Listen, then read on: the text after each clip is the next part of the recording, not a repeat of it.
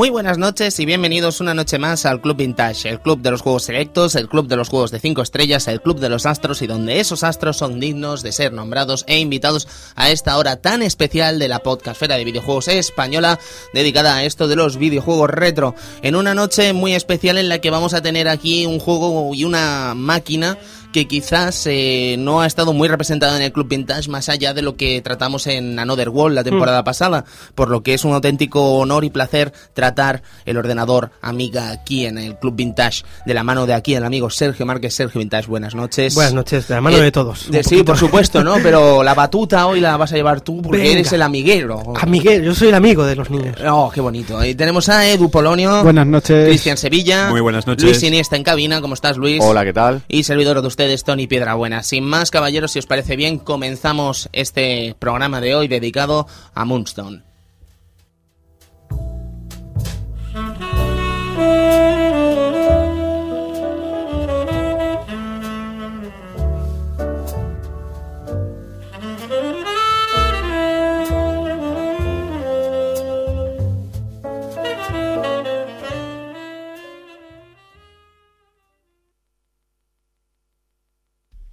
Pues bien, chicos, llegados a este punto, solo nos, nos queda comentar lo que vendría a ser eh, la recomendación de cada semana, ¿no? Que os paséis por mundogamers.com para ver las noticias de actualidad, ver los análisis de actualidad y ver la, la actualidad del videojuego llevada pues, por un grupo de profesionales eh, muy, muy, muy importantes del sector de la prensa del videojuego, con muchísimos temas, con muchísimos medios multimedia, tanto vídeo como sonido, con esos maravillosos podcasts que estamos llevando a cabo allí en Mundo Gamers y con un especial de PS Vita de más de tres horas, poca broma, que lo tendréis disponible, si no me equivoco, cuando estéis escuchando este programa ya probablemente ya podréis ir a Mundo Gamers y escuchar ese especial de PS Vita, que está siendo básicamente la gran, la gran, la gran protagonista, ¿no? de la actualidad de videojuegos ahora mismo.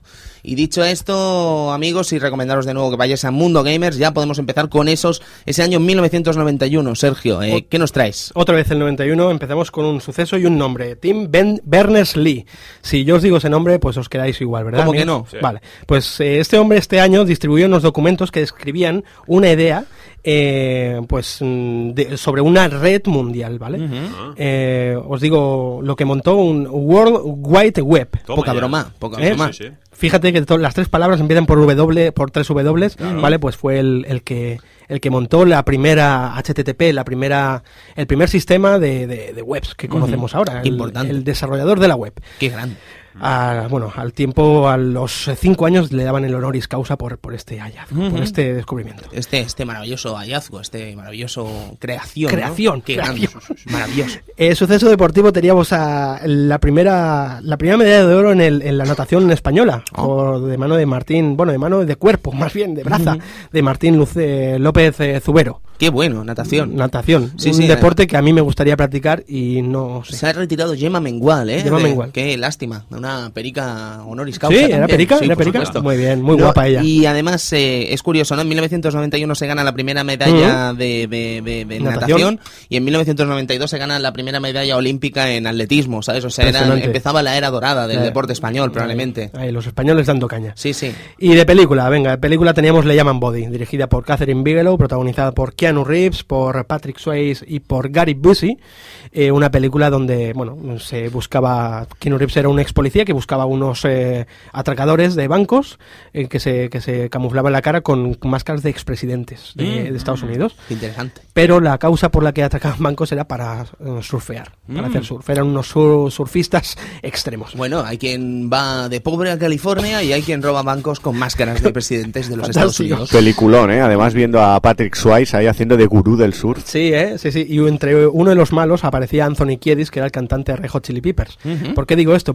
Porque me voy para el disco. bien enlazado. ¿Qué te parece? Porque ese mismo año los Red Hot Chili Peppers eh, nos traían ese Blood Sugar Sex Magic, uno de sus discos más, más conocidos, donde teníamos ese Give It Away, Give It Away, Give It Away. ¿Te acuerdas, Tony? No. No, exacto.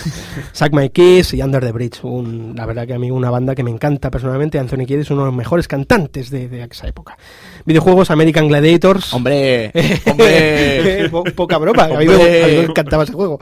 Madre. Teenage Mutant Ninja Turtles 3, eh, Manhattan Project. Ojito a este nombre, no lo olviden. No lo olviden. Que como Rocksteady esté haciendo un Tortugas Ninja ¿Sí?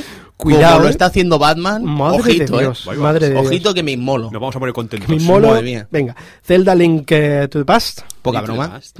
Qué, juego, qué juego más malo, ¿eh? Mm, ¿Cuándo llegará? ¿Cuándo llegará? ¿Y por qué, me mira, Pop. por qué me miras a mí? No, por nada, por Ah, nada. vale, vale. Nada, y- nada. chicos, Tumble Pop, ¿eh? Ese juego de, De Data East. Data East, Es ahí, maravilloso, plataforma de una sola pantalla, eh, increíble, que yo creo que solo triunfó en España. Sí. Aquí me he lanzado aquí yo la patata, Sí, me sí, vais a disculpar. Pero resulta curioso que un juego que, que- que es muy conocido aquí en España, que todo el mundo recuerda, pero que, que no tuvo ni versiones siquiera en consolas aparte de la que tuvo en Game Boy, ¿sabes? Cierto Por eso me es. resulta peculiar y al fin y al cabo mm, no querría generalizar, pero a veces un termómetro de lo que triunfa o no triunfa en arcade es la cantidad de ports que recibe. Y esto pues mm, quizás no sirva para todas las máquinas, pero para muchas sí. Y a veces con estos juegos pues puedes y, y- hacer el... y ojo también que no significa que no haya triunfado que el juego fuera malo, ¿eh? Ni Ojo. mucho menos, ojo, Ujú. mucho menos. Hay, es mucha- hay muchas vertientes porque el juego Por no, favor. no puede ser, no, no triunfa en, en arcade y el juego es, es totalmente... Además, es que creo que plataformas de una sola pantalla había muchos. y Había creo que era una, una competencia muy dura, ¿sabes? Y competir con cosas como Puzzle Bubble, ay, uy, perdón, con Bubble Bubble, eh, Snow Bros. mm, podríamos competir también con maravillosidades como ese, ese ¿te acuerdas ese juego de, de finales de los 90 de SNK? Bueno, de, de, de- de Peña que no era SNK, en Neo Geo, Nightmare on- of the Moon, o- no sí, sí, sí, era como un Snow Bros de rollo bolas de Halloween. fuego. ¿No era, Exacto. no era el que estaba jugando el otro día, Finales el del- amigo sí, Félix. exacto, principios del ¿verdad? 2000. Sí, sí, sí. Nightmares, eh, no sé qué. Sí. Sí. sí, sí, curioso, curioso. En 2000 también estaba el Zupapa por ahí. Hombre, el Eh, Zupapa. Zupapa. Hombre, el John Mac 2 ese, el John Mac 2. Hombre, y el Joan Mac 2 y el 10 10 Go Go, ¿no? Se llamaba 10 también. Go Go también, sí, sí. Qué buenos títulos, chicos. Sí. Pues sí, empezamos chicos. Sí, por favor. No, Wow. Creo que no suena obra maestra o música maestra, ¿no? Música maestro hoy, ¿verdad? Suena No, algo porque vamos distinto, a, ¿no? exacto, vamos a tirar un poquito en la historia de, del Commodore Amiga. Vamos a tirar de aquellas melodías que nos regalaba ese. A ver, sorpréndanos, amigo Venga, Sergio y amigo. Luis. ¿Cómo suena esto? Música maestro.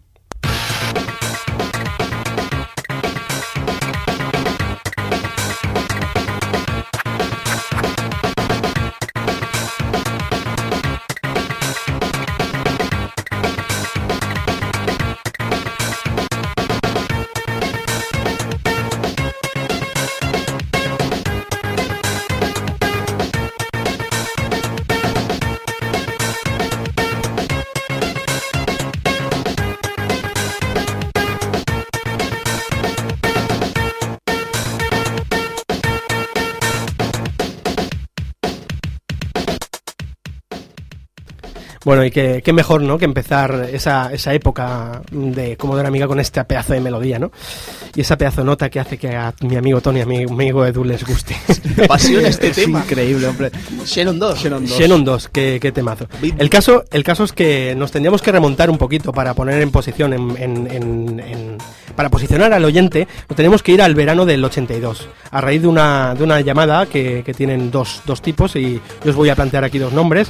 Uno es Jay Miner, Oh, ¿vale? oh, Uno es Jay Miner, que es eh, el creador de, del Atari del chip, 2600. del chip del Atari, Exacto. sí señor. Un tipo muy importante allá por finales de los 70 y principios de los 80 y ya veremos lo que sigue Lo después que- de esto, que eh, no quiero destripar. Exacto, exacto. Y el otro, por el otro lado, tenemos a Larry Kaplan.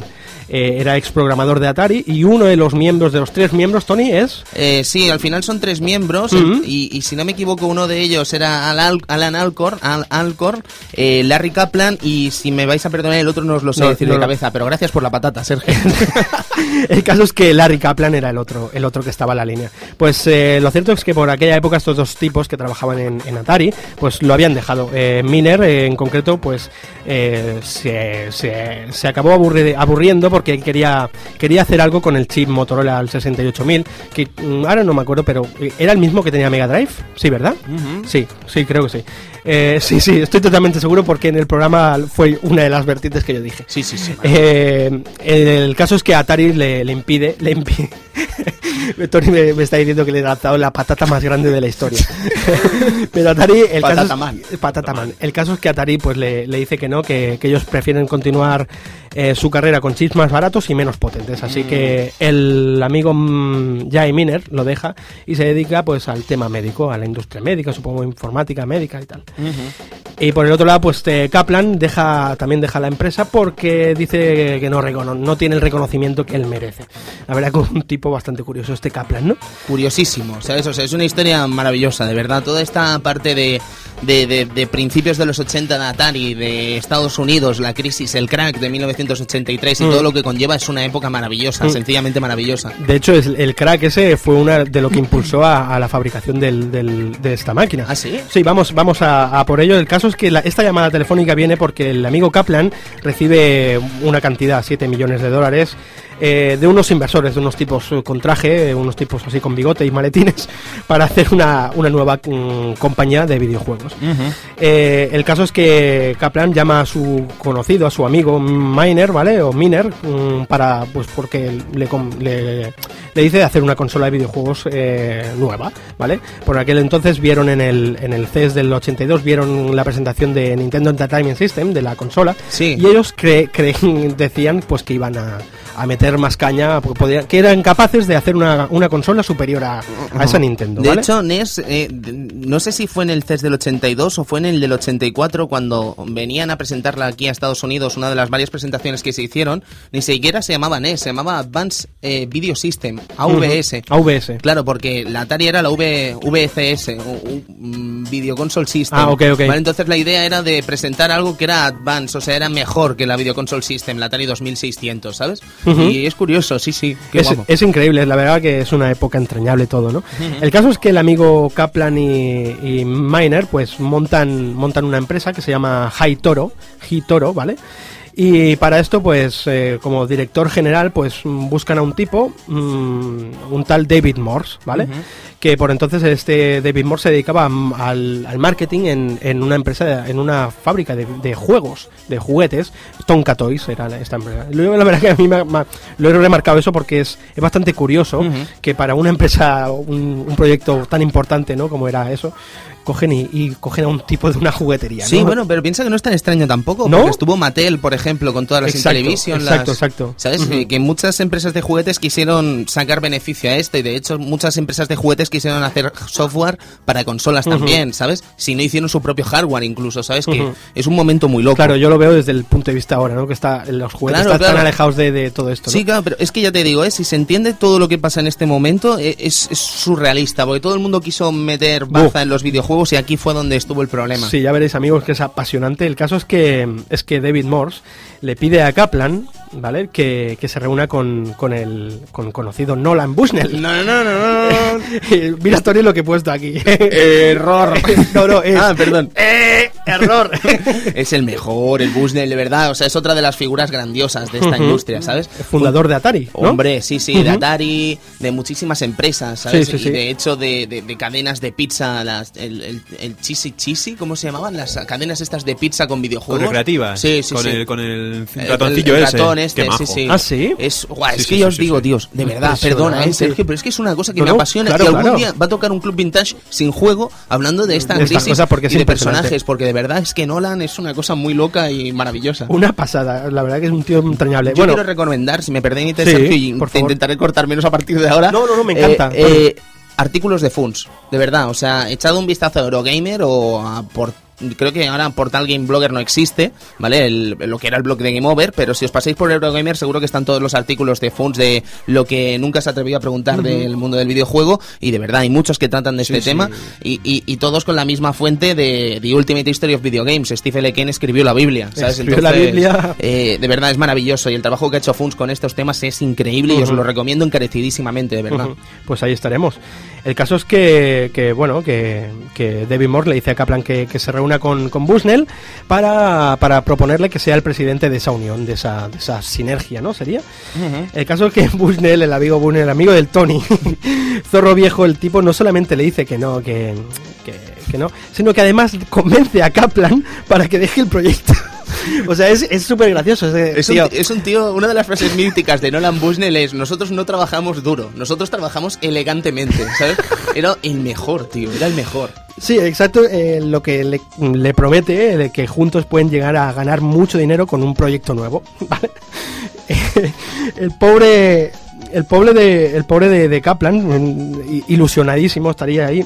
El caso es que al tiempo, al tiempo Bushnell se desinfla se desinfla y todo queda en agua de borrajas. Le dice, sí, ah, el proyecto aquel, sí, sí. No, no, no, sé- no sé, estoy en mi mansión que me pagó Warner. Total, que Kaplan dejó, dejó Haitoro, dejó el proyecto, ¿vale? Y vuelve, vuelve a la empresa, vuelve a Atari otra vez, pues eh, triste, triste y ojeroso, ¿no? Sí, en ese momento Atari tan guapo, ¿sabes? De, de principios de los 80. Así que nos quedamos por otra parte, por la otra parte nos quedamos con Jay Miner, que, que, bueno, él no sabe lo que hacer bien bien con la empresa que montaron, con Haitoro, y se queda al, al timón de, de Haitoro. Así que, que decide lo que llevaba años intentando hacer en Atari y no le dejaban, pues era trabajar con el Motorola 68000, ¿vale? En un ordenador, pues personal, un ordenador, pues para eso. Los, los inversores, eh, que son los que ponen ahí la viruta, pues le dicen, a ver, que esa idea está bien, pero que, que a nosotros lo que nos interesa es una consola. Así que, que, que- que s- que se niegan, ¿no? Miner, pues eh, les escucha y acepta sus condiciones, pero el tío también, es que esto era increíble. Astuto, muy astuto el tío, pone en la consola, pone unos, unos interfaces, unos puertos de expansión, por si las moscas Nunca se sabe. por si las moscas. El caso es que Haitoro empieza para, para promover esta, esta consola, o sea, para, para financiar esta consola, hace una, una, una subplantilla, digamos, una subempresa, ¿vale? A la cual le llama Amiga, ¿vale? Donde empiezan a trabajar a hacer eh, juegos para el Atari 2600, ¿vale? Eh, de hecho, pues sacan tres juegos y un par, par de periféricos bastante raros. Uno era como una, una, lo he visto en fotos y tal, me he quedado flipando, como una, una fregona donde tú ponías los pies abajo y, Ah. y tú te inclinabas. Sí, sí, sí, no, no te sé decir el nombre, pero sé lo que. Sí, Power Balance. ¿Y eso era de. Amiga? Sí, sí, sí. Hostia. Bueno, de, mm, no de Amiga, exacto. De O sea, la- quiero decir, de la empresa de la empresa anterior. Amiga, exacto. Qué grande, Sí, sí, sí. Ole. Pues en el 83 salen, salen los juegos de, del- para el Atari 2600 de, de esta nueva sucursal de Toro que se llama Amiga. Justamente cuando, cuando entra, eh, azota la crisis de- del, del videojuego en Estados Unidos, ¿vale? Es un momento álgido. En ¿eh? momento álgido. Tú, tú estás en plena crisis y ¿qué haces? Pues abres una tienda de velas, De- ¿vale? ¿Y qué? ¿Sabes? Pues ya comprarán velas. O sea, no pasa nada. Y la abres en la avenida Cataluña. ¿Qué pasa? ¿sabes? ¿Y qué pasa? A triunfar, ¿sabes? O sea, esto es basi. Lo bueno es que eh, va a ser un hecho real. Pues Miner aprovecha esta, esta barrida del mercado americano de consolas. Pues eh, para eso, para hacer un, su ordenador personal que, que quería, ¿no? Y a este ordenador personal, la primera, la primera versión que hizo le llamó Lorraine, ¿vale? Lorraine. Fantástico ese nombre, ¿eh? me Sí, encanta. sí. Qué bonito es llamar a, las, a, a- a estas, a estos proyectos con nombres de mujer, ¿no? Estela, Lorraine, Lorraine. Naomi, que no, es un proyecto, no, ¿no? pero- Homie es precioso. Model 2. Eh, se llamó, bueno, pues se llamó así. La verdad que el Lorraine, el ordenador este, tenía placas, pero eran aberrantes, o sea, eran eh, que no cabíamos en este estudio con esas placas, o sea, una cosa. Pero mm, llevaba, llevaba tres, le incorporó tres chips que, bueno, eran tres. Después ya veremos que, bueno, no lo veremos hoy, pero en la siguiente veremos que habían dos chips más, uno de sonido y tal. Pero bueno, los tres chips, eh, mm, la base, digamos, se llaman Agnus, Denise y Paula, Mm. Esto lo puntualidad porque me recordaba a- al, al, al anime este, tío, que, que vi, eh, eh, Evangelion. Evangelion, Ah, ¿sabes? sí, sí, sí. También El Melchor, Baltasar y. Gaspar, sí. Parecido, eh, o con un sistema pues parecido como se, ampli- se amplían actualmente los, los ordenadores. Caso es que ese sistema, eh, a, los, a los que entendían, pues mm, se quedaron bastante sorprendidos porque no, no, se hacía, no se hacía nada así por entonces, de ampliar una máquina de esta así, ¿no? Y Miner pues se, se proclamaba como un visionario, una... El caso es que para este, para esta Lorraine, para este ordenador necesitaban un sistema operativo, ¿vale? El sistema operativo vino por parte de Intuition, ¿vale?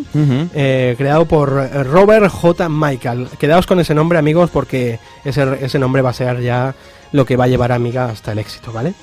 Este Michael, el amigo Michael, era un ex ingeniero de arcades de, de la William Electronics. eh, Defender. ¿Eh? Defender, por exacto, ejemplo. exacto. Y creador también, después mirando, creador de la Atari Lynx. Mm. ¿Sabes? Ese bate, ese bate con pantalla. Sí, sí, sí, sí. Atari Lynx, tío. Impresionante, era, era enorme esa consola, ¿eh? Correcto, pero es que la máquina estaba francamente bien, pero es que no, no, no. ¿Sabes, Tony? O sea, no, la concepción portátil de Atari Lynx era de vergüenza ajena, ¿sabes? Igual que la de Game Gear, pero Game Gear la llevaba Sega. ¿Sabes, Tony, dónde yo jugué a la Atari Lynx por primera vez? ¿Dónde? En la Virgin Megastore de Barcelona, tío. Hostia. Al California Games, tío, impresionante. Grande, grande. No sé, o sea, ¿sabíais es que yo no lo sabía hasta hace relativamente, bueno, lo supe en norma, ¿no? Pero quiero decir, eh, mm, tú pillas la Atari, le das la vuelta y puedes jugar como para zurdo, tío. Zurdo y diestro, ¿sabes? O sea, es un control maravilloso. Le das la vuelta y tienes los dos botones arriba y los dos abajo, entonces puedes variar. Una, ¿Sí? una- sí, sí. Pero la pantalla se verá al revés. No, podías configurarlo. ¡Hola, qué bueno! Qué cosa, tío. Este, este Michael siempre sorprendiendo, ¿no? Eh, Sería pues zurdo. Exacto. El caso es que el sistema operativo este que se llama Intuition, luego más tarde se llamó, se llamó Workbench, que era como ya lo conocimos con el nombre final. Entonces teníamos ahí nuestros tres discos de Workbench, los que teníamos como de la amiga, no sé si te acuerdas. ¿Te acuerdas, Edu? Eh, pues nada, pues eh, este ordenador se presentó en el, en el CES del 84, donde el amigo Michael programó esa famosa demo, ¿vale? Ese Boeing Ball, creo recordar que se llamaba, Boeing Ball, sí. Eh, que era esa, una bolita con cuadros blancos y rojos mm, que se movía por la pantalla, ¿no? Fue tan, tan exitoso y le gustó tanto que al final lo utilizaron como hasta logo de la compañía, ¿no? Me sonaba a Eh, mí eso, ¿sabes? Cuando lo vi, me, me resultaba como una imagen mítica de amiga, ¿sabes? Y sí, yo sí. que soy un total ignorante de amiga, dije, hostia. mm, A mí, a mí no me sonaba, de hecho supongo que sería el logo que, me, que, que utilizarían al principio, porque yo recordaba el logo ese típico Sí, de, de Amiga, la ¿vale? C- que era como una, una C y una do- y los dos colores. Sí, ¿sabes? La C de Commodore, ¿no? Sí, Claro. Sí, pero- Es que yo siempre pensaba que eso era un pollo, tío. yo es que era pequeño, tío. Yo tenía una Commodore 64 y yo era pequeño y yo pensaba que eso era un pollo, tío. Lo siento. Una C y los dos colores. Sí, tío, sí, no, sí. que es un pollo, ¿no? Bueno, pues un pollo, vas a ver- no vas a ver otra cosa que un pollo. un pollo, venga. bueno. el caso es que el amigo Michael sorprendió tanto a la, a la gente en, en ese, en esa feria que los ejecutivos de Atari otra vez, ten, ten, ¿sabes? Se fijaron ahí. Y, y en esta vez sí que jugaron, jugaron sucio, ¿sabes? Cogieron y interesados únicamente en los chips, porque vieron que el trabajo hecho por Michael y por Miner valía mucho la pena, el tema de los chips. Eh, se interesaron solamente en esos chips para explotarlos a, a su gusto y antojo, ¿no? Así que hicieron una, una maniobra, una maniobra de estas eh, de cracks eh, eh, bursátiles, ¿sabes? Eh, y, mm, dándole pues un, un- un- Una cifrilla. una cifrilla de 500 mil dólares Vale. con la sabienda amigos con la- Es que- es que- es que es increíble con la sabienda No me vas a sorprender. no, tío. A ver, a ver. El caso es que con la sabienda, los de Atari, que, que, claro, una empresa así, no, le, no podría pagar esa deuda, ¿vale? Compraron, si no creo recordar, que eran eh, 100 millones de, de acciones de la empresa a 3 dólares cada, cada acción, ¿vale? Lol. ¿Qué pasó? Que claro, como, como no podían devolver esa deuda al cabo del tiempo, ¿vale? No podían devolver esa deuda, pues esas, esas acciones que tenía, que había comprado Atari a, a precio de 3 dólares, acabaron devaluándose a 98 centavos. O sea que prácticamente le regalaban la empresa, ¿sabes? Increíble. Hasta el punto de que ya pues eh, la, mm, la empresa ya se iba, se iba al garete, pero amigos ahí apareció Commodore. Commodore que, que estaba entonces disfrutando de, de un éxito, pues gracias al, al Big 20, un, un ordenador que yo no, no lo llegué, me sonaba por revistas, pero no lo llegué a jugar ni Yo nada. creo que en Gran Bretaña era mucho más famoso, ¿Sí? puede ser. Eh, Puede ser, puede creo que ser. lo leí en Retro Gamer, ¿eh? Sí, Las- sí, puede la- ser porque ya te digo, yo la información que tenía me venía por revistas de, de entonces. Ujú. Eh, y el, el famoso Commodore 64. Hombre, ahí entro yo. Ahí entras tú con tu pollo. Con ¿eh? mi, mi pollo, el Batman de Movie y el Moonwalker. Hombre. El caso es que Commodore entra como los señores. Dice, "Mm, a ver, Atari, no sé, rastreros, toma, ¿sabes? Le paga la deuda, ¿sabes? Le paga la deuda y, que, bueno, recordaros que Commodore estaba con Jack Tramiel Sí, es a la que eso te iba a decir. Jack Tramiel puede ser muchas cosas, pero un señor no era, tío. Un Tío. señor no era, tío, Jack Tramiel. No sé, es que no, no era un señor. Bueno, había pocos señores aquí. En esta ¿no? industria, En en, esta- en la industria en este americana, momento había hay pocos muy señores. pocos señores, ¿eh? muy pocos, pero Jack Tramiel seguro que no era de ellos. Sí, sí. Yo, yo creo que los señores eran Arakawa, mm, de, de Nintendo, por Sí, supuesto. La, la gente de Nintendo que ¿Sabes? estaba Los, de Nintendo vinieron de tontos, ¿sabes? De a ver, a ver qué pasa, Sí, a ver, ¿qué pasa? pasa. Y triunfaron, ¿sabes? Les, costó, caso- les costó lo suyo, pero triunfaron. Pero yo creo que estos, estos eran los, que, los depredadores que se cargaron la industria. Y encima Es- no eran es- señores. Increíble. Lo que, lo que no le, no me quites que la maniobra de Commodore Es Dios. O es sea, Dios. que Tramiel se haga con Atari al final es una locura, ¿sabes? O sea, es una locura. Sí, sí. Bueno, el, el caso es que, que, bueno, que Commodore compra, compra el sello, eh, Miner está dispuesto, ¿vale?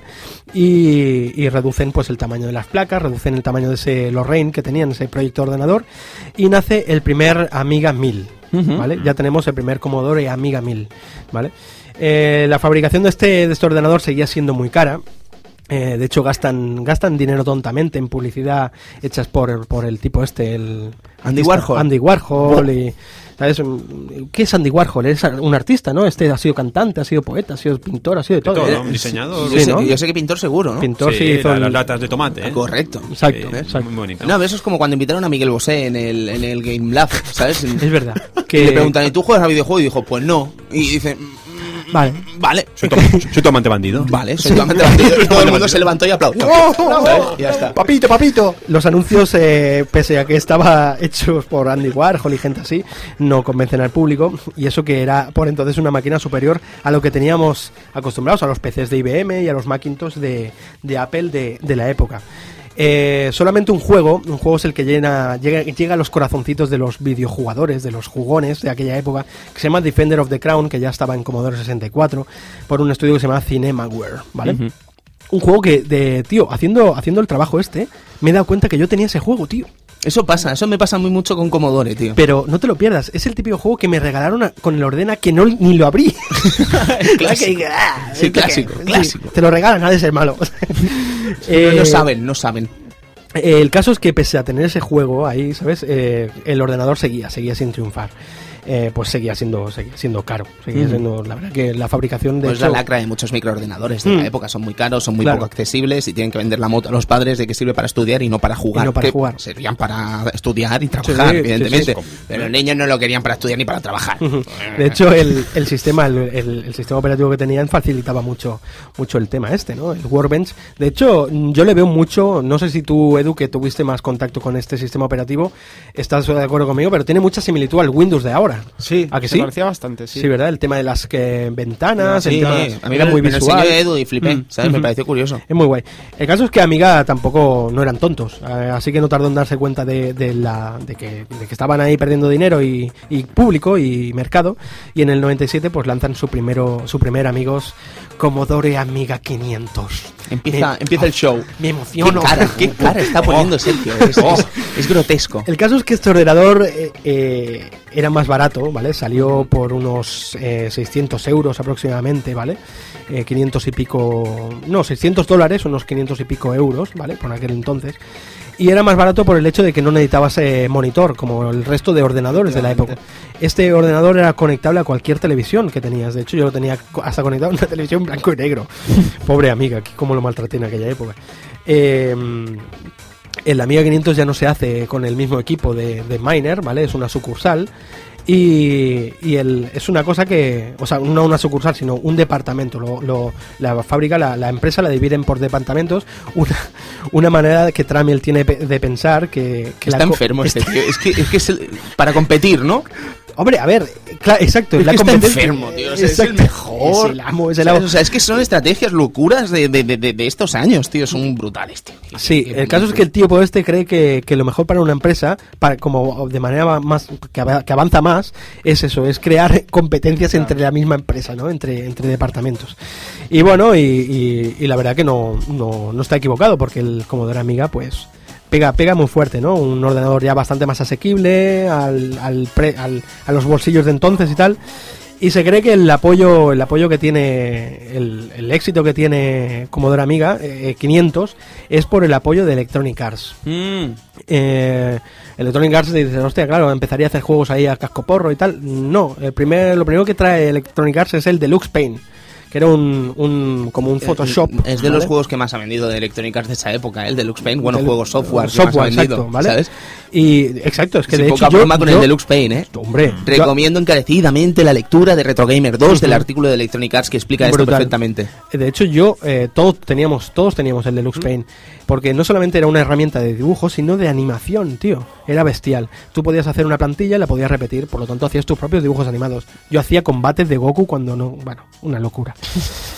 Eh, y entonces, pues claro, mm, siendo tan sencillo, eh, Deluxe Paint, la herramienta la utilizaron muchos estudios como Bullfrog, Sensible Software ya, Team 17, cosas de estas, ¿no? Eh, eh, y aparte, mm, era una herramienta fácil y que el sistema, el mismo sistema operativo de Commodore Amiga, era muy, era muy sencillo de programar, ¿vale? Ya que no, no tenía kits de desarrollo, no habían derechos de licencia, era todo mucho más barato y más asequible a cualquier programador eh, aventurado ¿no? que se quería meter en la industria Que se atreviese. que se atreviese, ¿no? Y entonces propongo, amigos eh, vintagers, de dejar la historia aquí, porque ya lo que viene a continuación son las nuevas máquinas de Commodore, ¿vale? Ya empezaría con el Commodore 2000, luego, luego Commodore 500 Plus, 600, 1200, pero eso me gustaría dejarlo para, para un próximo eh, Club Vintage, club eh, que, que tratemos un juego más actual de la última época, Elfmenia quizá, o, o Bit, eh, ¿Turrican? Turrican. No, Me gustaría. Tony, tratar uno de la última época de para tratar la última época de hasta el 2001 estuvo todavía el espíritu de Amiga ahí. Cuidado, cuidado. Entonces propongo esto, como ya el juego que vamos a tocar es de Commodore 500, pues eh, vamos vamos a ello, ¿os ¿parece? Y Moonstone, amigos, que suena de esta manera.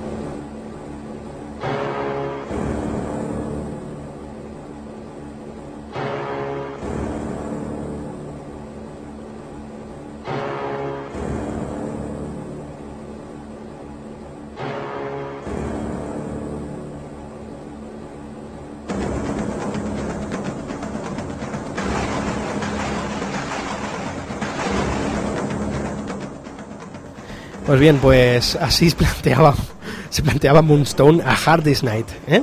Es increíble cómo empieza ya solo el musicón, ¿sabes? El musicón, musicón, es que no era para menos, tenía detrás ahí al mismísimo Richard Joseph, un, un maestro, un maestro que mm, no, no, lo, no lo recordaba y cómo no lo podía recordar, claro. Si he crecido con este tipo, no, no con él, pero no con su música. ¿Hemos crecido, Edu, o no? Sí, la verdad dirás. es que han, han hecho, ha hecho muchas bandas sonoras de muchos juegos de, de Amiga, entre ellos, por ejemplo, mi gran y, y querido Sensible Soccer. Por favor. Oh, oh, oh, oh, oh, Superstar Hero. Sí, sí, sí. Sí, sí, o Cannon Fodder, Canon Fodder, que hemos escuchado hace nada un Ahora, tema de ellos. ahora vamos a hablar unas líneas acerca de esto. Eh, empezamos con Mindscape, que era la compañía que traía este Moonstone, y deciros que la verdad que lo siento de verdad, amigos oyentes y amigos de aquí de la mesa, compañeros de la mesa, pero es que no he encontrado mucha historia acerca de, de esta compañía. El caso es que he encontrado que ya no existe, ¿vale? Que fue comprada por Mattel, tuvo unos affairs, unos asuntos bastante raros con Electronic Arts, donde, eh, donde se fueron la mayor parte de sus, de sus programadores, y luego en el 98 los echó. no sé. Cosas La verdad, de sí, cosas de EA. sí, no se conoce muy bien la causa, ¿no? Pero lo que sí que es cierto que en aquellos años eh, Mindscape eh, sacaba buenos buenos juegos al mercado. Bueno, buenos. Sacaba juegos que, que todos los hemos jugado. Pero buenos, habían algunos que eran un poquillo peñazos, ¿vale? Pero bueno, Uridium, por ejemplo, no era el caso. Uridium era un gran juego, un, un juego de naves de estos, un shooter, podría ser, sí, ¿verdad? De Commodore 64, el Spectrum, bastante bueno. Eh, famoso Cheesemaster 2000, este sí que lo, lo acordáis. Sí, sí, sí. Salía el hombre anciano, este El sí, mendigo. un mago. Salía un mendigo ahí. No era un mendigo, era un rey, era un rey, amigo. Has confundido un rey con un mendigo, no pasa nada. ¿Qué pasa? Que era un mendigo eso de Puebla, ahí, de pueblo, de, de, de, bueno, de Sí, ciudad, jugando. Pero este salió en sí. muchas plataformas, además, Sí, ¿verdad? Porque creo que tuvo porte en Super Nintendo y todo. Y todo. Exacto, después al cabo de los años salió el Cheesemaster 3000, ¿vale? Y sacó... Chess Master. Chess Es que Master. chis- Es queso Master. Perdona, perdona. Queso Chess- Master me, me tienes, gusta. tienes razón. Chessmaster, Chessmaster 2000.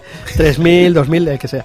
Do- eh, también sacó la, la versión de la película de Tom Cruise de Días de Trueno, Days of Thunder. Uy, no jodas. Sí, ¿Hay un juego de Días de Trono? Sí, pero Adoro esa película. sí, ¿te gusta? Sí, me Pues encanta, Júgalo, te gustará. Es como un NASCAR, bueno, era Fórmula Bueno, NASCAR, tío. claro. Qué bueno, tío. Y la segunda parte de ese Paperboy 2, para, incluso para Mega Drive, creo recordar también que... El caso es que este Moonstone eh, eh, salía de manos de, un chico, un tipo, se llama Rob Anderson. Este, este era uno de estos que hablábamos antes, un loco programador de estos, que, se lanzó pues a trabajar con Amiga, pues gracias a las facilidades que le, que le daba el, este sistema, ¿no? Y es que el Moonstone, este juego, es todo, todo Rob Anderson. O sea, el tío hizo los gráficos, compuso, compuso todo. Eh, alguien estaba chillando en la calle, no sé. Compuso, compuso todo y, y desde los gráficos, desde la, la música, no, que era se encargó el amigo Joseph, que ahora hablamos de él, y el guion, la historia, eh, la jugabilidad, ya lo veréis que la verdad que es, es increíble. Él mismo en, una página que me gustaría que, mm, nombrarla aquí porque me- me ha servido bastante de ayuda para, para crear todo esto, es de moonstonecover.com.co.uk, ¿vale? Es una página que han dedicado un, un tipo, un chico se llama Matt, que ha dedicado a este juego, ¿vale? Y incluso hasta tiene una entrevista, una entrevista con el mismísimo Rob Anderson, súper interesante, que también la Edge también logró entrevistarlo. Y recomiendo, ahí están los dos artículos, los podéis leer, es increíble. Él mismo, eh, el Anderson mismo, eh, dice que se basó en juegos como, como Barbarian 1 y 2 para este Moonstone, lógicamente. Sword of Sodan, que este no lo conocía, o el mismísimo Golden Axe de Sega. Tony se calla porque le encanta ese juego y Sí, no, lo amo. no, no puede, no puede Es mediar palabra. De Azader, es maravilloso. Sí, Death Adder. Y por el otro lado teníamos al, al, al segundo de a bordo, que era Richard Joseph, que ya hemos hablado un poquito de él, un músico legendario, eh, sobre todo para los que teníamos el, este ordenador, como Amiga, ya que el tío se tiró más de 20 años componiendo melodías para Amiga y para Commodore 64 únicamente. Eh, además es entrañable este tipo porque fue el primero en incluir voces a las melodías, eh, voces digitalizadas dentro de las melodías, como decías Edu tú antes, el, mismísimo Sensible Soccer, Speedball, Chaos Engine, eh, eran juegazos. Y en su haber pues tiene melodías pues que van desde el Barbarian 1 y 2 hasta, hasta el GOTS, impresionante, Cannon Fodder, bueno, yo que sé, es que los eh, James Bond 2, Atomics Games también, todo esto increíble. Y lamentablemente eh, Richard Joseph en el 2007 eh, nos deja eh, a la edad de 53 años por un cáncer de pulmón. Así lástima. que ahí queda su tributo y ahí quedan sus obras, que son verdaderas obras musicales, la verdad. Vamos a meterle cañita al juego y empezamos a contaros un poco de qué, de qué va este Moonstone, que es un juego curioso, que incluso gente que no lo que no tenía este ordenador me comentaron por, por Twitter, el amigo del MSX, Eh, eh, Carlas. Carlas eh, Sí, nos de la Asociación de Amigos del MSX exacto. de Barcelona. Sí, Amigo un Carlas, saludo, Carlas. un saludo, Carlas. Y, y nos comentaba que no conocía este Moonstone. Pues yo la verdad invito a Carlas y a toda la asociación de amigos de MSX a que a ver si os podéis echarle un tiento, un, ojo, porque la verdad que mm, supongo que vosotros tendréis al, al, al abasto comodores actuales, y, o sea, no actuales, sino comodores amigas en la época actual, que funcionen, no como el mío, que parecía ya una piedra lo último. Y, y lo podéis echar un vistazo. Parecía una piedra, Tony, se movía todo por dentro, tío. Era increíble, pobre. Marvelous. Venga, vamos con el, con el juego que empieza con unos druidas, unos druidas que van andando y se reúnen en, en el Stonehenge, en las piedras estas, ¿sabes? ¿No? Lo que es Stonehenge. claro. Eh, y dicen que y en esa reunión deciden quién será el elegido para dar una ofrenda. La, la ofrenda tiene que ser la Moonstone, la piedra lunar, al dios Danu. Dios Danu, que es el espíritu de la luna, es el dios que se encarga, el espíritu que se encarga de todas las acciones del cosmos. Está, el amigo Iker Jiménez lo puede Explicar. explicar. Eh, aquel, perdona, aquel guerrero que le entregue la piedra lunar a- a- al dios eh, Danu será premiado con el poder del mayor guerrero de la Tierra, amigos, el último poder de Ultimate Power, como le llaman en el juego. Pero antes se lo tendrá que demostrar. Y aquí es donde empieza nuestra historia, ¿vale? Es espectacular esta, lo que es la introducción. La ¿sabes? Ahí intro, con- la intro es una pasada. Hay, un, hay una cosa que quería comentar, que es que cuando se van viendo los, los druidas, ¿no? Que van llegando a lo que parece ser Stonehenge, ¿no? Stonehenge, exacto.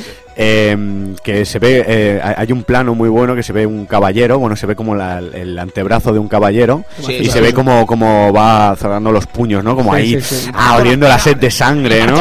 es muy bueno. Es Dios, eso es Dios. Ese momento es Dios. Pues nada, amigos, vamos a un poquito a plantear la- la- las, las pautas que tenía este juego.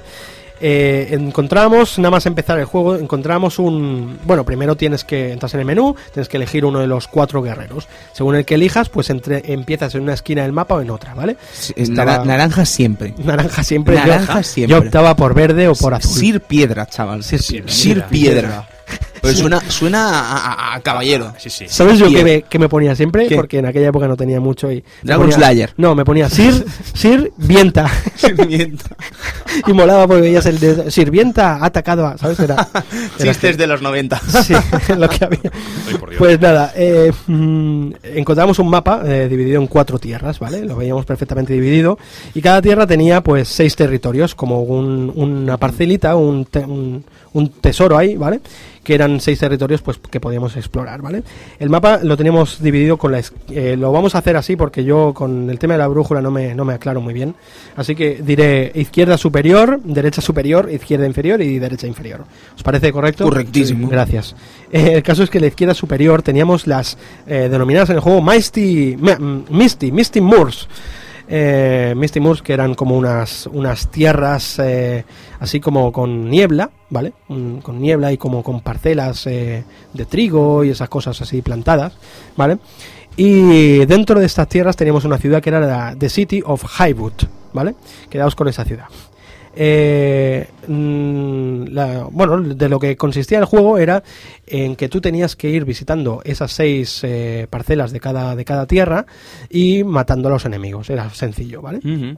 Eh, en esta tierra en concreto teníamos mm, dos tipos de enemigos, que unos eran los Trox, ¿vale? Que son esos enemigos que van así como con greñas, vestidos de azul, que los, te los puedes encontrar con hacha, con lanza e incluso con martillo, ¿vale? Y otros que, porque esto era al azar, o sea, tú no sabías lo que había en cada, en cada territorio, y los otros eran los Trox Warbeast, las bestias de los Trox, que eran como una especie de perros, eh, le- como leones perros con un cuerno, un Es- solo tiene cuerno. un cuerno, ¿no? Un cuerno, un Vale, cuerno. digo, Sí, no sí, sé sí. si soy yo que estoy ciego o eso tiene un cuerno. No, hay, Sí. hay incluso una muerte y todo de cuerno. Claro que sí, ¿no? Sí, sí, Sí. Ahora hablaremos de las muertes porque es bastante curioso. Últimamente voy de unicornios y pegasos y tal, ¿sabes? Y estoy un poco... y de ponis. Eh, el No, caso de es que ponis el caso es que tenemos en la derecha superior eh, tenemos las Northern Wastelands con, con la Wizard's Tower, una torre que la vemos ahí, que es la torre del mago, ¿vale? Quedaos con todo esto porque luego os haré un poquito ahí explicación de cada cosa, ¿eh? Eh, en esta tierra también teníamos Trox, también con sus hachas, con sus lanzas y con sus martillos, y teníamos a los Balox, que a mí particularmente es el enemigo que más me mola. Es ese tipo que um, entras en la tierra y no ves nada, no ves Y te zampa, ¿no? no, no, no, y aparece una sombra que viene Ah, del vale. aire. Vale, vale. ¿Vale? Y si tú dices, "¿Ah, ¿eso qué es? Te quedas ahí. Las primeras pa- partidas, las primeras partidas de Moonstone son indignantes. Son- ¿sabes? son Es- preciosas, es- Tony. Son indignantes. Cuando tío, te o sea, mueves es, un juego maravilloso, pero son indignantes. Pero con este enemigo te mueves para un lado, ves que la sombra va ahí y te dices, no, No, no, no, no, no. flash. ¿Este es el que me papeó? Sí, No, este es el que te saltó encima. Sí, Ah, no, este es el que me saltó. dos veces.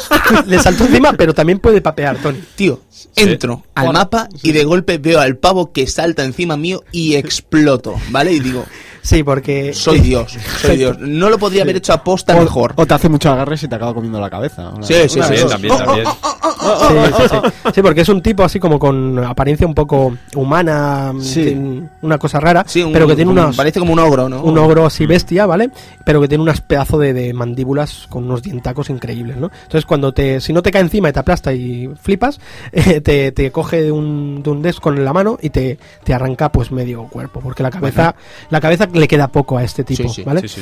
Venga, en la izquierda superior e inferior teníamos, tenemos a The Great Forest, que es el típico bosque frondoso, ya lo veis, en, lo podéis ver cuando metáis en la, en la imagen, eh, en el mapeado, lo veis. Y eh, dentro de aquí teníamos el Stonehenge, ¿vale? Las piedras estas que hablábamos al principio. Aquí también teníamos Trox, también con sus lanzas, su tal, tal, tal, y los Ratmen, Tony, un enemigo que a mí personalmente me da rabia. Me da mucha rabia ¿Son los que saltan? la- las ratas, tío, las ratas esas que se hacen una Mm, bola y saltan, tío. Qué maravilla. Hombre rata, que no sé por qué le llaman Ratman, hombre rata, porque de hombre tiene poco. Una ¿no? ratilla, ratilla. Son, son ratazas, tío, o sea, increíble lo de lo de lo que había ahí en el Riusec. El otro día pasé y me pedían la hora. Era- déjalo, déjalo ir lo que hay en el río. ¿eh? Sí, sí, bueno, pasé el otro día y me pedían la hora, ¿sabes? Era una rata con un abrigo de pana.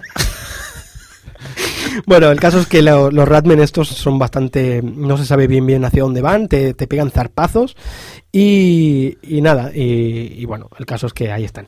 En la derecha derecha inferior teníamos eh, The Wetlands, las tierras húmedas, con la ciudad de Waterdeep. eh, y en esta ciudad teníamos a Mithral de Mystic, que es un tipo que ya lo- ahora os contaré. En, este, en, esta, en esta parcela del mapeado teníamos a Trolls, ¿vale? Que bueno, se le llaman Trolls, pero son gigantes azules que van con un pedazo de tronco enorme, que también estos te, te pueden lanzar hacia adelante, o si te pegan de pleno con el tronco, ¿sabes? Tus mm, ¿sabes Van Damme cómo se abría de, parda, de Sí, patas? sí, sí, sí, Pues lo mismo, pero cada pata sin unir O el sea, cuerpo, ¿sabes? Está hecho a posta, tío. O sea, las piernas salen disparadas, tío. Total, Eso total. No, no es elegante, no es elegante, pero es, real. Es, real. Es real, no sé. Y después tenemos a los Moodmen. Esto es, esto es un enemigo que a mí me da mucha rabia, pero la verdad que como salía era increíble. Eh, típico, era como una especie de, de- de, mm, tumulto de barro con, con- con hojas y con un esqueleto que salía... ¿eh? que salía con un teclado de iglesia, ¿os acordáis? ¡Ra! Y si no reaccionabas a tiempo, te hundía dentro del barro y, y no se sabía Esta nada fue de mi ti. segunda experiencia. La primera fue, es que la primera fue el Balok. Tony, te- te- es que tú y te la segunda fue el Moodman, ¿sabes? O sea, fue del rollo. Pero a ver, pero, Pero el esto mundo está fue impresionante. Íbamos Estaba el Edu delante. Sí, sí, va caminando y de repente. ¡Flash! Adiós. Va por Y culo. yo, estaba, yo estaba flipando, digo, pero ¿qué es Y- esto? Y, el Tony alejó, alejó las manos del teclado. No me ¿Qué digas, no me digas que no es entrañable. Es tío. maravilloso, es maravilloso. Vale, entonces el caso es que es que en el centro tenemos el Valley of the Gods, el, el valle de los dioses, donde necesitamos cuatro, reunir cuatro llaves para poder entrar, ¿vale? Y que se supone que en ese valley, en ese valle, está está la Moonstone, ¿vale? Pero está vigilada por un, un vigilante, un guardián, ¿vale? Que le llaman el guardián. Entonces, pues eh, nuestra misión en el juego, ¿cuál es? Pues hacerte con todas las parcelas posibles, ¿vale?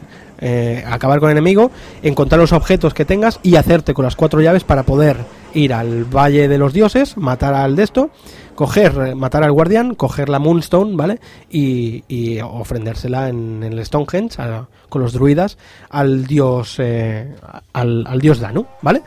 Así que aquí empezaba pues la aventura un poquito, se planteaba así. No todo era muerte en el, en el juego, no todo era muerte, teníamos algunas ayudas, porque la verdad que el juego es verdaderamente eh, para, para tíos con barba, como decíamos antiguamente, ¿vale? O sea, un juego para hombres.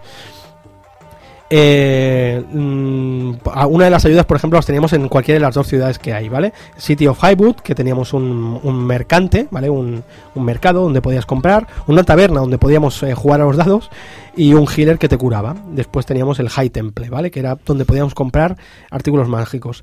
Y en la, en la ciudad de, de la derecha inferior, ¿vale? En Waterdeep teníamos también un mercante, teníamos una taberna, un healer, pero aquí teníamos a Mithral de Mystic, que era un mago que te subía cual- eh, a cambio de, un, de piezas de oro, pues te subía una de las habilidades. Otra, otra de las ayudas que teníamos bastante curiosa era en la derecha superior, en Northern Westlands, teníamos la Torre del Mago, eh, Math de Mighty Wizard, el- un mago que se llama Matemáticas. o y que está ahí arriba esperando, tío, ¿sabes? O sea, Sí. es del rollo, estoy aquí, hola, ¿qué tal? Tony, tú sabes que si este mago, si tú le te acudes, acudes dos veces a, a él, dos o tres veces, si te, te haces pesado, te transforma en sapo, tío, ¿Ah, sí? Sí. ¿Y qué pasa cuando te transforma en sapo? que llevas un sapo. Oh, qué bueno. durante todo un turno, ¿vale? Porque el juego, el juego, eh, mm, lo guapo es que se podía jugar a cuatro jugadores, Sí, ¿vale? sí, sí, sí, sí, Podíamos no se jugar a cuatro. Si jugabas solo, pues el resto de los tres jugadores eh, eran los Dark Knights, los hombres, los caballeros oscuros, ¿vale? Y entonces, entonces pues nada, pues mm, te pillaba un Dark Knight en- cuando tú eras un sapo y te ponían fino, lógicamente. Eh, los turnos, eh, una vez movía, iba por tiempo, ¿vale? Y entonces una vez eh, acababa un turno, pasaba la una de las fases lunares y tal, que era una tontería que salía next day y tal, y salía la, la fase lunar en que estábamos. Que eso realmente, por lo que, por lo que pude ver en mis tiempos de jugador, cuando jugaba esto, eh, solamente influenciaba en los Ratmen cuando los, te- eh, estaba en luna llena y los eh, estabas peleando contra los Ratmen eran infinitamente imposibles O sea, eran asquerosos después teníamos pues artículos artículos que te pueden ayudar en Qué tu- bueno, ¿no? El detalle viaje. este, Sergio, de Mm. que el, el influjo de la luna... eh, sí pero pero a mí me habría gustado que lo hubiesen explotado más ¿sabes? Lo hubiesen explotado más pero solamente yo solamente le encontré eso eh, que cambiaba con los con los Ratmen Eh, la verdad que era un juego bastante bastante duro como habéis podido comprobar amigos de la mesa ¿vale? Es de hombre. Y, y no sé si, si podemos ya hablar con, con el amigo Speedy, que hablando de hombres duros, ¿quién mejor que, que él? ¿Eh? Em- Speedy, ¿estás por ahí, amigo? Estoy aquí no, no tan duro y un poco blando, pero bueno, estamos, estamos. Estamos, pero, pero Speedy, no me dirás que jugar a Moonstone en la época que lo jugamos no era de hombres duros, tío. Joder, ya te digo, ya Sí. te digo, eh. Eh, Eso era eh, para, para curtir a base de, de acero forjado, vamos. Eh, ¿Qué te iba a comentar? ¿Tú cómo viviste el Moonstone? O sea, ¿qué es lo que, que te impactó al principio del Moonstone? Lógicamente, supongo que como a todos, el tema de la sangre, que ahora hablaremos un poquito, ¿no?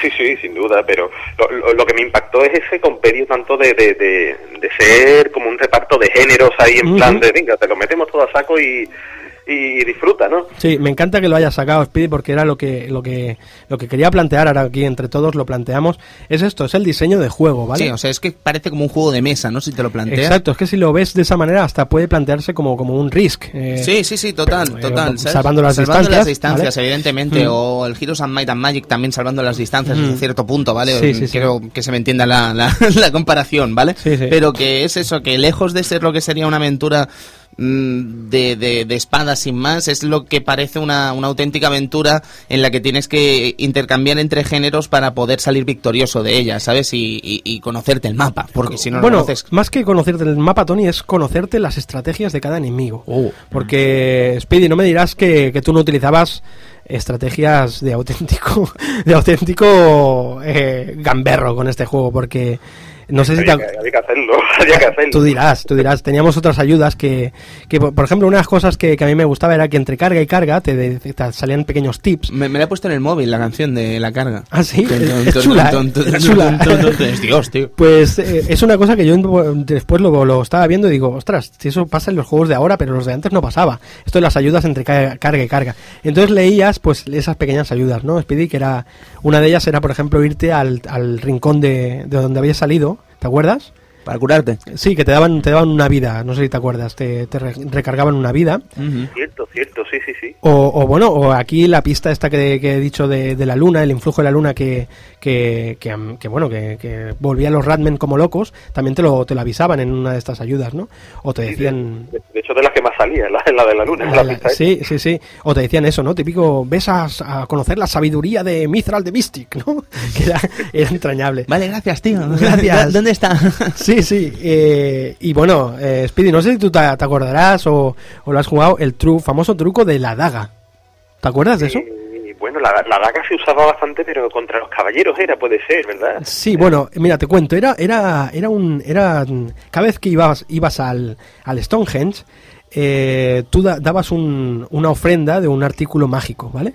Un artículo mágico, pero este artículo mágico, pues claro, se gasta, están muy bien, los puedes utilizar muy bien y tal, eh, pero claro, tú no querías gastar según qué artículo, ¿no? Para, para restaurarte, porque la ofrenda te restauraba una vida también. Y entonces, ¿qué hacías, tío? Esto lo descubrí yo hace poco, eh, también te lo tengo que decir. Pero le dabas una daga, tío. le dabas, le dabas una daga y el efecto era el mismo, como si eso es un, un artículo mágico. Y te restauraban una vida ahí, ¿sabes? Por lo tanto, tú dabas cinco dagas que empezabas creo que con 20, ¿no? O- Tienes tranquilamente 10 dagas, Sí, ¿eh? o por sí. ahí, no sé cuántas, pero Pues- son un puñado de dagas. Pues le dabas cuatro y tranquilamente te ibas con cuatro vidas, tío. ¿sabes? O sea, Bueno. era, era bestial, ¿no? Sí, sí, sí, era increíble. Y, y la verdad que de estrategias habían, podías utilizar muchas. Por ejemplo, yo, Speedy, ahora me cuentas tú qué hacías, pero yo, por ejemplo, yo lo que hacía esperaba, yo era un poco puta, y me esperaba que todos los enemigos eh, se cargasen entre sí, se matasen entre sí, o el dragón se los cargase y luego iba yo a por el dragón y me quedaba con todos los objetos. De hecho, así me acabé la primera vez el Moonstone, ¿sabes? Me encontré por casualidad la, la piedra lunar, ya era un rastrero, la verdad que jugué bastante mal, pero bueno. Bueno, tío, a ver, pero que es, una, es la guerra. Es tío. la guerra, ¿Qué? es la- ¿Qué? ¿Tú crees que ellos pensaban, no, no voy a jugar limpio por la Moonstone? No, ellos iban a muerte A también. muerte. Ah, y exacto. Eh, Speedy, espera, que es que yo me acelero, estoy emocionado. Speedy, cuéntanos, comprendo. ¿tú cómo, cómo le metías a esto? Pues eh, te, te puedo decir que, que, que- que si no hacías esa estrategia que tú has dicho, podías salir muy mal parado realmente. ¿eh? Era, sí, sí, sí. Es que era... Porque aunque el, aunque el combate se basaba realmente en mantener ciertas rutinas, por ejemplo, que los, los jabalíes, eso que no recuerdo cómo se llamaba, siempre intentar darles el mandoblazo este desde arriba hacia abajo, Exacto. eh, o ensartarlos hacia adelante y tal, pero eh, es que era de, de una precisión de, de, de milisegundos. y- Timing, y, lo más seguro. timing el total. era Absoluto, sí, sí, sí. Es puro timing ese juego, o sea, después eh, eh, conocer los golpes también, eh, el mandoble como tú decías, Speedy, eh, a los a los, los perros estos que hablábamos, los Trox Warby se llamaban, ¿vale? Eh, estos eran era, era el golpe que le iba perfecto. Lo que pasa es que tenías que caer perfectamente con la espada, si no te comías el cuerno, pero bien. ¿eh? Sí, sí, sí. Tony, Atravesaba de mala manera. No, no, si es que yo he pillado, o sea, yo he sido, yo he sido el crash dummy de, de, de, de estos enemigos, ¿sabes? O sea, yo he pillado con todos y cada uno de ellos, ¿sabes? Sí, y, sí, y mi experiencia con Moonstone empezó como eso, como una experiencia de muerte y destrucción, de pensar, pero tíos, pero eh, solo muero, joder, déjame en paz. destrucción humana, ¿eh? De- Que yo tenía tres años, joder, que, que- que soy un chaval. Y no, no, pero muy guapo, de verdad. Cuando ya te acostumbras, y es lo que dices, Speedy, es que si le sabes pillar el tranquillo, el timing, porque de verdad es timing puro y duro, Sí, ¿sabes? Timing y distancias también. Distancia, timing y distancia. distancias y saber, amigo Sergio, que, que cubrirte con esa mierda de, de, de cubrirse, que no vale para nada, solo sirve para los ataques verticales, no los horizontales. Pero, te puedes cubrir, Pero también, te puedes cubrir con la espada. con la espada, pero Claro, os puedes hacer tiene amago, que es lo que ese dices. De, de, de, de, Sí, que hace así como un torero, ¿no? Sí, hace- ¡Ole, ole, ole! ole. Y siempre te comes el, el- el mandoble. El mandoble porque va, claro, es que es real, es la guerra. Pues explícate bien, cabrón.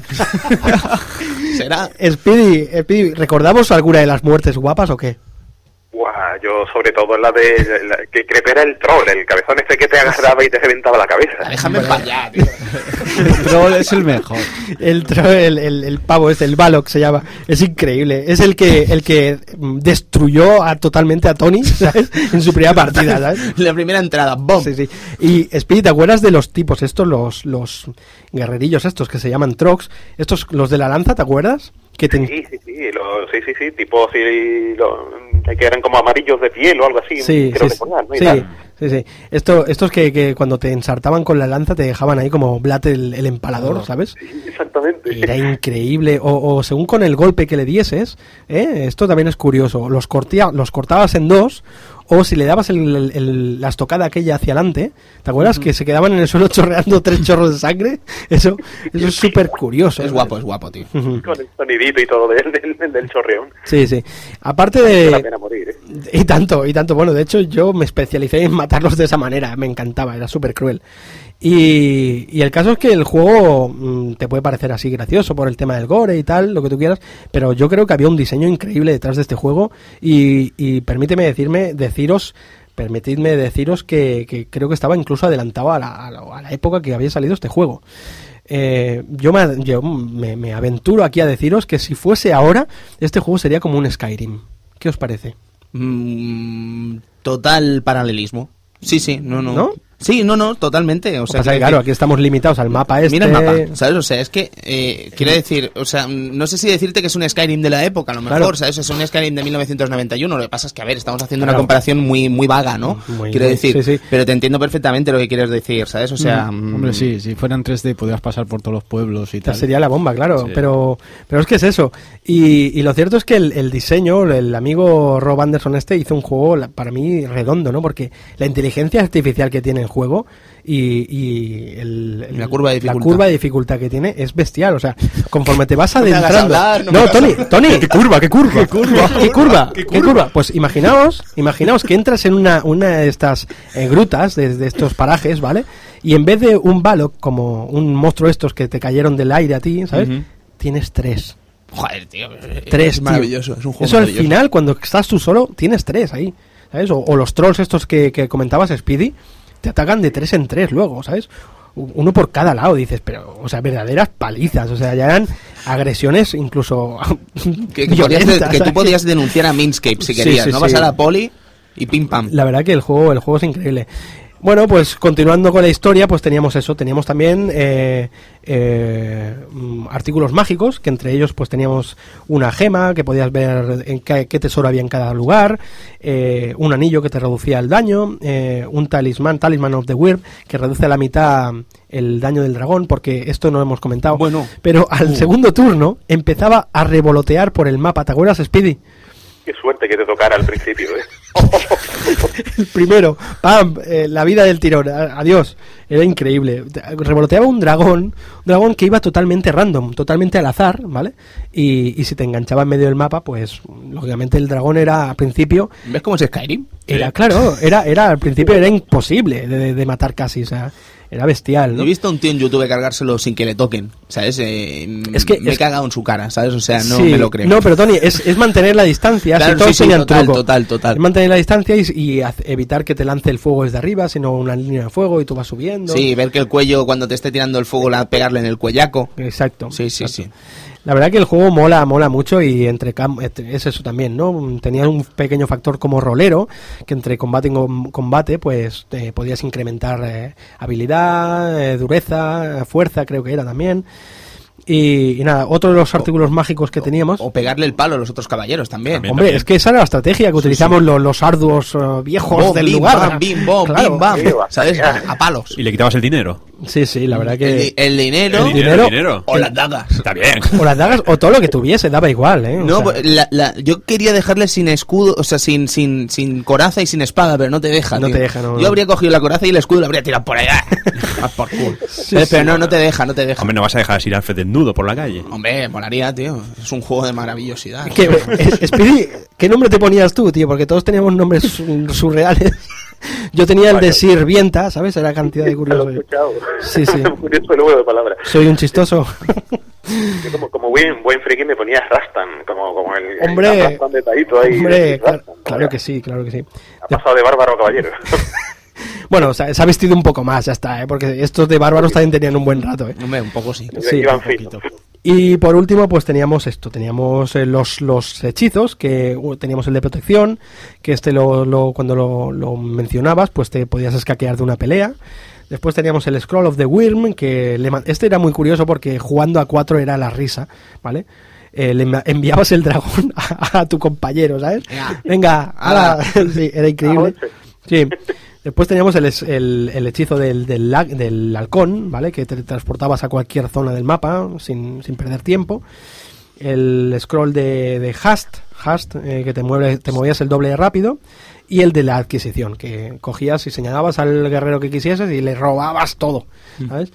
La verdad que era un juego súper divertido y yo creo que buscaba sobre todo la diversión, o sea, el, el- el de esto, ¿no? Y, y el mismo Rob Anderson yo creo que no se lo tomó en serio en ningún momento. A ver, lo que es la historia, el juego está muy muy bien, muy tomado en serio, pero lo que es la, la historia no se la tomó en serio. Bueno, ya solamente en el menú, ¿no? Te daban a elegir entre gore sí o no, ¿no? Lógicamente, Speedy, yo creo que el off no lo vimos nunca, ¿no? ¿Y eso qué era? ¿Eso qué era? Ah, pero tenía off. sí, sí, era, era, era un juegazo, la verdad, un juegazo que, que a mí me ha encantado hacer el, el trabajo. El trabajo y, y lo recuerdo con mucho cariño y creo que es que es uno de los grandes eh, para mencionar en, en el catálogo de, de Commodore Amiga. No sé si estarás conmigo, Speedy, o no.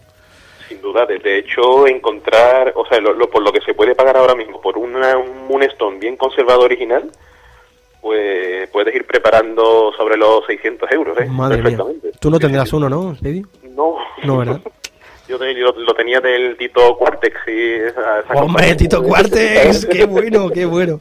Un día, un día, amigo Speedy, haremos, eh, ya me, me he guardado un par, la parte de la historia así más moderna del Commodore Amiga, para que, para tratar un poquito eso, cómo vivimos los que teníamos en, en- aquí en España el Commodore Amiga, porque era un poquito, era un poquito fuerte, frustrante, que te llegasen por vías eh, eh, llenas de parches y de, y de Loros. grog- y de loros y de grogs que te llegasen toda esa cantidad de juegos cada mes que era increíble y aquí en España si los querías comprar tenías cinco en cada stand ¿sabes? Ah, De hecho, y- yo, yo no recuerdo si el Moonstone llegó a salir No. en Amiga en España. no en España no tío en España nos llegó por el amigo Quartex el amigo Pa- o Paradox ¿no? también Paradox, paradox. Paradox, por supuesto. sí sí sí la verdad que entrañable, no sé si quieres eh, añadir alguna, algún datito, alguna cosita interesante del juego, de la amiga, de lo que tú quieras, Speedy. Pues bueno, con- contaros que faltó un poquito para que saliese para Mega Drive y Super Nintendo. No sé si lo sabéis por ahí. Pues no. No, pero ilústranos, que me encanta que nos ilustres. Resulta que, que se habló, se habló de, o sea, Minescape intentando ahí amasar un poquito de fortuna, pues él le enseñó el juego a, a la gente de Nintendo y Sega, que se mostraron bastante contentos con, con lo que era el juego y tal, a pesar de que tampoco había vendido demasiado lo que era eh, la versión, la, la original de Amiga, ¿no? Pero les encantó el tema hasta que dieron el- la primera decapitación y el primer asunto de, de aplazamiento craneal y esas cositas suaves. Y Nintendo Sí, dijo, Nintendo don't. Nintendo seguro que. Nintendo Don't. sí, sí. Eh, el caso es que creo que estuvo, ¿verdad?, censurado en varios países este juego, ¿no? En, en- Bueno, en Alemania, ¿no? Creo. Y en Alemania es uno de, de los, me parece que es uno de los 50 juegos que está en la lista negra esta de la asociación. Ea, de- es verdad. Sí, sí. Sí, sí, sí, sí, algo, algo había leído. Pues nada, alguna cosita más porque tú tienes ahí tus, tus trucos de magia como buen mago. que tú estás- te sacas algo de la chistera y nos, nos dejas boquiabiertos, amigo Speedy. Eso es cosas del vicio. Cosas del colega. vicio, ¿no? De- Pues muy bien, amigo Speedy. No sé si quieres añadir algo más y si no, pues ya nos despedimos hasta la próxima. Que serán Pues yo- tres semanas, ya te lo digo.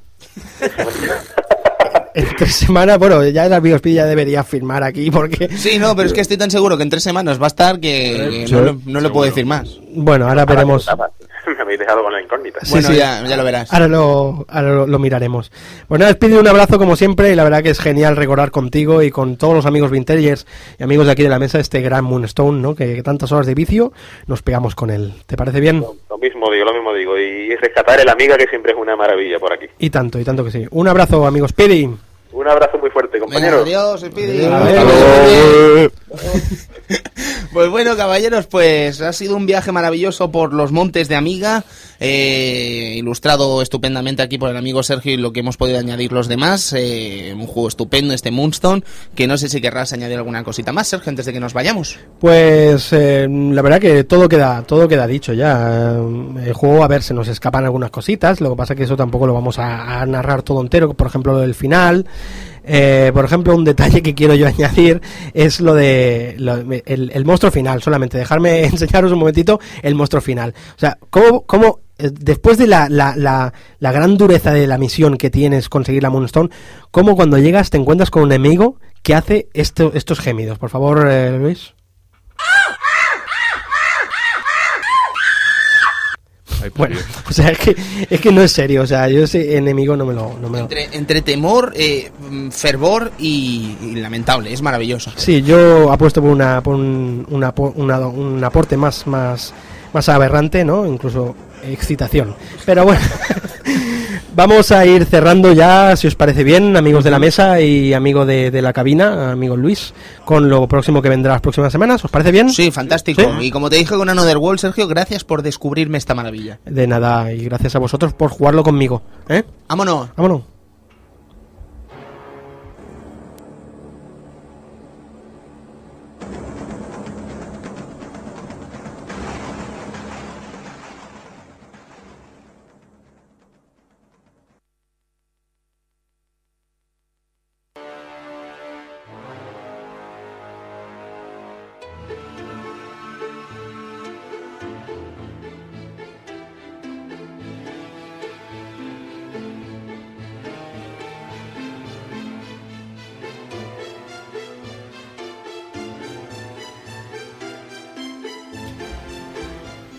Bueno, pues la semana que viene ya tenemos Alone in the Dark de PCD, el primero de Infogrames, y nada, pues habrá que jugarlo un poquito, ¿no? Sí, estoy Hombre. deseando ver a Crumby. A ver qué me cuenta Crumby. Carby. Carby. Voy a decir Crumby hasta que Como, muera. como carne, pero con B, Carby. Carby. Ca- Carn y Vi.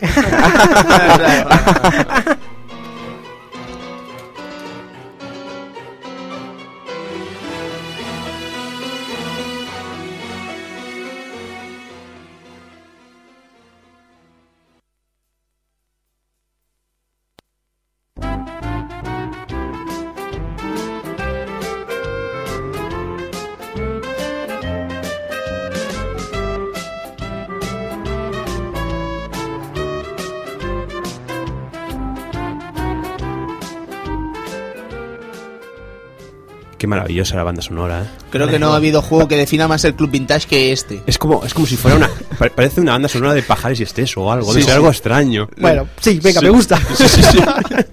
Auténtico. Los vingueros. Los vingueros, perfecto, perfecto. Con esas lobas y esas Vale, lagartas. Larry Laffer, venga, tírale.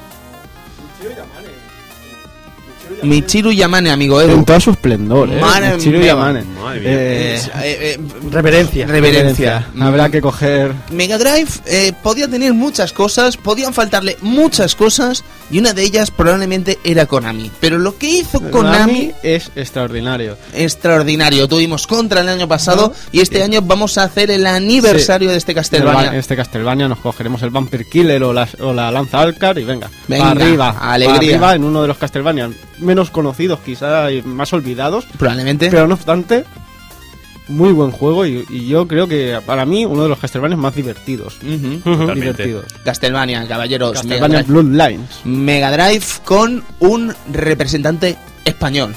De Santander, además. Efectivamente, De de Santander. Maravilloso. Santander, eh. venga. Ah, vamos, Segovia, perdón, era Segovia. Oh, perdón. discúlpenme, segovianos. Vámonos.